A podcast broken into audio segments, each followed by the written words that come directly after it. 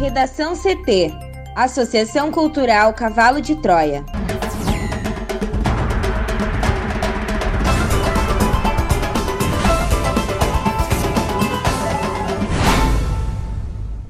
Agora, no Redação CT.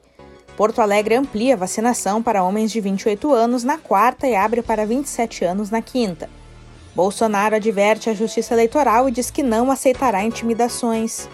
Na retomada da CPI, reverendo Hamilton de Paula diz que não negociou vacinas e que foi usado. Demitido por usar voo da AFAB, José Santini é nomeado secretário nacional da Justiça.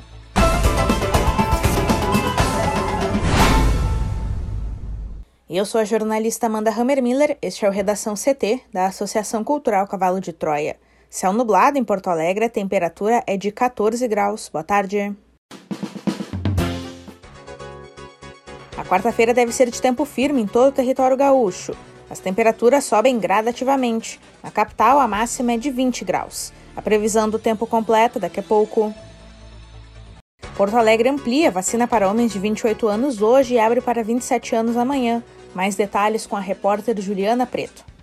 A Secretaria Municipal de Saúde de Porto Alegre ampliou o calendário de vacinação contra a Covid-19 após o recebimento de novas remessas de vacinas. Com isso, nesta quarta-feira, acontece a imunização dos homens com 28 anos ou mais. E amanhã, quinta-feira, a vacinação se estende para a população de 27 anos sem comorbidades. A vacinação das faixas etárias acontece paralelamente à imunização dos demais grupos já contemplados e estará disponível em 12 unidades de saúde. Nos mesmos locais, ocorrerá a aplicação dos imunizantes em adolescentes com comorbidades a partir de 12 anos, a primeira dose e gestantes hipoérperas, com a segunda dose.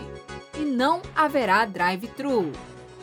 Nesta terça-feira, a capital recebeu um novo lote de 23.088 doses da Pfizer para a primeira aplicação e 876 doses do mesmo laboratório para a segunda aplicação, além de 7.615 doses da AstraZeneca para a segunda dose. Em Porto Alegre, conforme o último balanço, 505.031 pessoas completaram o esquema vacinal, o que representa 45,76% da população vacinável. E a Prefeitura amplia a partir de hoje os locais de aplicação da primeira dose da vacina mediante agendamento prévio pelo aplicativo 156 Mais Poa. Além das unidades Morro Santana, Tristeza e São Carlos, que já ofereciam o serviço no período noturno, agora mais três unidades estão com agendas abertas para o período diurno. Diretor Pestana, Nossa Senhora de Belém e Passo das Pedras. A Prefeitura de Gravataí confirmou na noite de ontem a morte da secretária municipal da Educação, Sônia Oliveira. O marido dela, Ricardo Abreu, também foi encontrado sem vida. O casal estava em um camping localizado em Gramado, na Serra. Eles utilizavam um motorhome. Segundo a deputada Patrícia Alba, que é próxima da família, Sônia e Ricardo não davam notícias desde o último sábado, dia 31, o que chamou a atenção dos filhos. Acionados, policiais encontraram os corpos da secretária do marido no final da tarde de ontem. Ainda não há informações sobre as causas das mortes, mas a Polícia Civil garante que não havia qualquer sinal de roubo ou violência contra o casal. Uma das possibilidades para o caso é um vazamento no sistema de aquecimento do veículo, mas a confirmação depende de perícia mecânica no motorhome. Em nota, a prefeitura lamentou a morte da secretária e do marido dela. O prefeito Luiz Afalon também decretou luto oficial de três dias. Sônia também esteve à frente da educação em dois mandatos do ex-prefeito Marco Alba. O casal deixa dois filhos e um neto. Bolsonaro adverte a Justiça Eleitoral e diz que não aceitará intimidações. O presidente Jair Bolsonaro afirmou nesta terça-feira que não aceitará intimidações, um dia após o Tribunal Superior Eleitoral iniciar uma investigação por seu questionamento sobre a transparência das urnas eletrônicas. Bolsonaro, que busca a reeleição em 2022, há anos questiona, sem provas, a confiabilidade das urnas eletrônicas, em vigor desde 1996. A investigação no TSE vai apurar se cometeu os crimes de abuso do poder econômico, corrupção ou fraude, abuso do poder político ou uso indevido dos meios de comunicação social, uso da máquina administrativa e propaganda eleitoral antecipada em seus ataques ao sistema de votação eletrônica e à legitimidade das eleições gerais de 2022.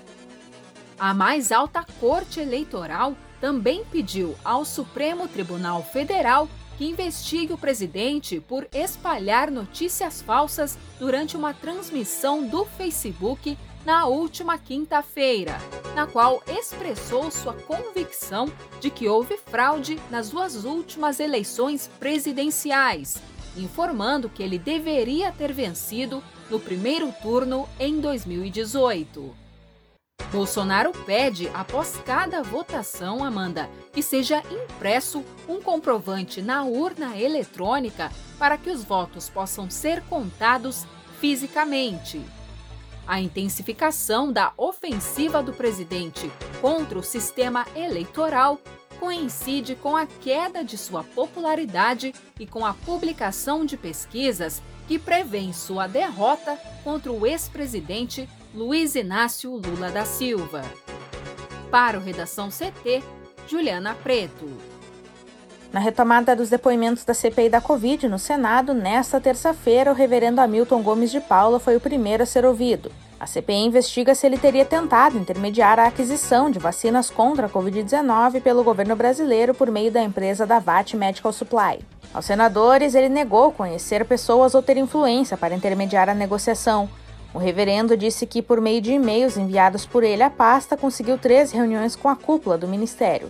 As audiências ocorreram nos dias 22 de fevereiro e 2 e 12 de março deste ano. Fundador da Secretaria Nacional de Assuntos Religiosos, uma organização sem fins lucrativos, Hamilton de Paula afirmou que sua atuação se limitou a indicar para o Ministério da Saúde alguém que teria imunizantes. Ele disse também que foi usado pela Davat Medical Supply, a empresa investigada pela comissão por suas tratativas sobre vacinas com o governo federal. O reverendo explicou que foi procurado pelo policial militar Luiz Paulo Dominguete, o suposto negociante de vacinas, no dia 16 de fevereiro, e que na ocasião Dominguete teria comentado sobre a entrega de 400 milhões de doses da vacina de Oxford AstraZeneca em até oito dias por 13,97 dólares a dose. Sobre a primeira audiência no Ministério da Saúde, no dia 22 de fevereiro, Hamilton de Paula disse que encaminhou um e-mail à pasta solicitando um encontro para o mesmo dia.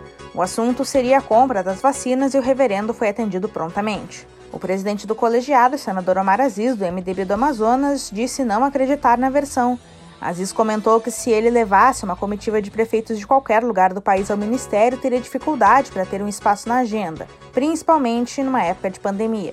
Ao reafirmar por diversas vezes que não tinha contatos no governo federal, o reverendo explicou por que acha que foi atendido prontamente com um pedido de audiência. Segundo ele, ele foi como embaixador mundial da paz. No dia 12 de março, data que teria tido a última reunião no Ministério da Saúde, o encontro foi com o então secretário executivo da pasta, Coronel Elcio Franco. No encontro, houve a apresentação da oferta de 400 milhões de doses de vacina AstraZeneca. Durante o depoimento, Hamilton Gomes de Paula apresentou uma versão diferente sobre diálogos dele com o policial militar Luiz Paulo Dominguete Pereira. Dominguete se apresentou como representante da empresa da VAT Medical Supply e tentou vender vacinas contra a Covid-19 e foi levado ao Ministério da Saúde pelo pastor. O reverendo afirmou que usou uma bravata ao demonstrar prestígio com o governo federal nas conversas com o policial. Hoje, Hamilton negou proximidade com o presidente Jair Bolsonaro ou com a primeira-dama Michele Bolsonaro. Em uma mensagem do reverendo Dominguete, enquanto eram negociadas as vacinas ao governo, Hamilton teria dito ao vendedor que a primeira-dama teria entrado no circuito. Ontem, o pastor afirmou não lembrar o contexto da mensagem, mas declarou que a fala era uma bravata para mostrar algo que não tinha. A mesma justificativa foi dada por ele a uma mensagem a Dominguete, onde dizia que tinha falado com quem manda. O reverendo admitiu que havia uma expectativa da secretaria receber uma doação ao intermediar o acesso da empresa da VAT ao Ministério da Saúde. De acordo com Hamilton, a atuação dele era apenas humanitária. Pressionado pela cúpula da comissão, o pastor acabou chorando logo após ser duramente questionado pelo senador governista Marco Rogério, do Democratas de Rondônia. Sem explicar exatamente qual foi seu erro, Gomes de Paula afirmou que o que fez não agradou primeiramente aos olhos de Deus. Demitido por usar voo da FAB, José Santini é nomeado secretário nacional da Justiça. Thaís Uchoa.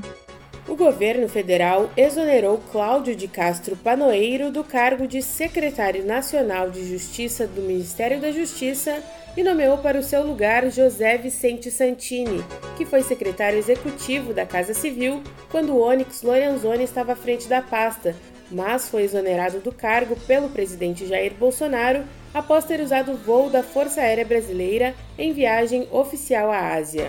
A nomeação de Santini na nova função está publicada no Diário Oficial da União desta quarta-feira, em portaria assinada pela Casa Civil. Graduado em Direito pelo Instituto de Educação Superior de Brasília, com mestrado em Direito das Relações Internacionais pelo Centro Universitário de Brasília, Santini é amigo de Eduardo Bolsonaro, deputado federal pelo PSL de São Paulo e filho do presidente, e desde o início do governo Bolsonaro vem ocupando postos no Planalto e na Esplanada. Mesmo depois da demissão determinada em janeiro do ano passado por Bolsonaro, que considerou a atitude do auxiliar inadmissível, Santini já havia retornado ao governo federal em setembro, quando ganhou um cargo de assessor especial do então ministro do Meio Ambiente Ricardo Salles. Na ocasião, a volta de Santini teve o aval do Planalto após três processos a que ele respondia terem sido encerrados por não apontarem irregularidade no voo da FAB para ir à Europa e à Ásia acompanhar uma viagem do presidente Bolsonaro no Fórum Econômico Mundial na Suíça. Santini estava como interino do então ministro da Casa Civil Onyx Lorenzoni quando recorreu à FAB para fazer a viagem. Ele foi demitido por Bolsonaro no fim de janeiro de 2020 mas horas depois, por influência de Eduardo Bolsonaro, foi nomeado para um novo cargo. A nova nomeação repercutiu mal nas redes sociais e Bolsonaro demitiu Santini novamente. Em fevereiro deste ano, ele saiu do meio ambiente e voltou a despachar no Planalto como secretário executivo da Secretaria-Geral da Presidência da República, cargo do qual foi exonerado no último dia 29 de julho para agora assumir a Secretaria Nacional da Justiça do Ministério da Justiça. Para o Redação CT, Thaís Uchoa. No Redação CT, agora previsão do tempo com Juliana Preto. E o frio predomina no Rio Grande do Sul nesta quarta-feira. No entanto, Amanda, a temperatura sobe gradativamente e deve ser um pouco mais alta se comparada com a de ontem e teve registro de geada em pontos isolados da serra, onde também foi registrada a mínima do estado, de 1 grau em São José dos Ausentes.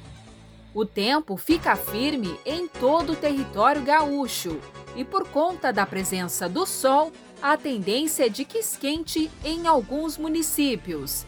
Em Vicente Dutra, no norte, os termômetros chegam a 27 graus, que é a máxima do dia. Aqui em Porto Alegre, a máxima deve chegar em 20 graus e a previsão é tempo nublado e períodos de sol. Já a quinta-feira pode começar sem risco de geada no estado. Além disso, as máximas seguem em elevação, ficando perto de 30 graus na região norte como nas cidades de Vicente Dutra, Rodeio Bonito, Marcelino Ramos e Alpestre. Segundo a SOMAR Meteorologia, a massa de ar seco que atua sobre o RS garante tempo firme em todas as regiões, sem risco de chuva. Confira a charge de hoje de Guilherme Peroto no nosso portal redacão.cavalodetroia.org.br. Redação CT. Apresentação Amanda Hammermiller. Colaboração Juliana Preto e Thaís Uchoa. uma produção da Associação Cultural Cavalo de Troia com apoio da Fundação Lauro Campos e Marielle Franco. Próxima edição amanhã. Boa tarde.